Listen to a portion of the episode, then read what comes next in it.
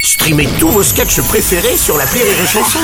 Des milliers de sketchs en streaming, sans limite, gratuitement, gratuitement sur les nombreuses radios digitales Rire et Chanson.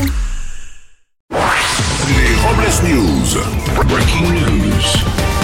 Bonjour, vous êtes sur Rire et Chanson, je suis Bruno Robles, rédacteur en chef des Robles News et de Champimag, avec cette semaine un dossier spécial Pédiluve pour trouver les plus belles mycoses. Oh Bonjour, je suis Aurélie Philippon et ces derniers temps, je me suis tellement fait ghoster que j'en viens à me demander si c'est pas moi, Patrick Swayze. Ouais, Ah ouais. Les Robles News.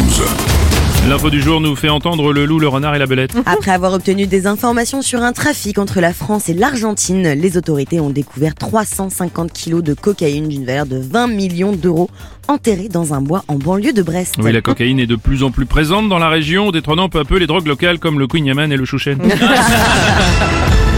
Une info dans le dragibus de 18h17. Oui, Dragibus, le bonbon le plus vendu de France, dont la composition demeure secrète, fête ses 50 ans. L'entreprise située dans le Gard ne révèle même pas si les différentes couleurs ont des goûts différents ou s'il s'agit juste d'une illusion gustative. Alors, un truc qui a le même goût mais pas la même couleur. Du coup, les parties LR et Renaissance, si ça se trouve, c'est peut-être des dragibus Bah oui, ça, c'est probable.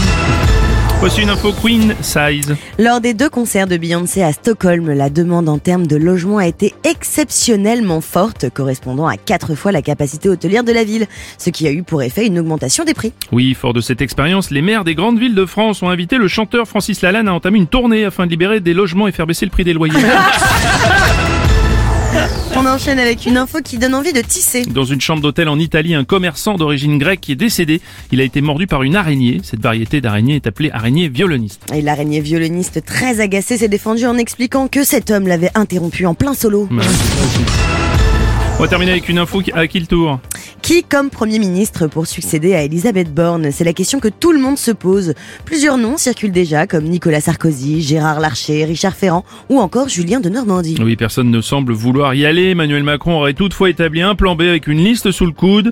Voldemort, Palpatine et Xavier Dupont de Ligonnès. Ça va peut-être sauver. Pour clore sur Bless News, voici la réflexion du jour. Vous êtes pauvre, mais vous vous comportez comme si vous étiez riche. C'est ce qui s'appelle un déni de grossesse.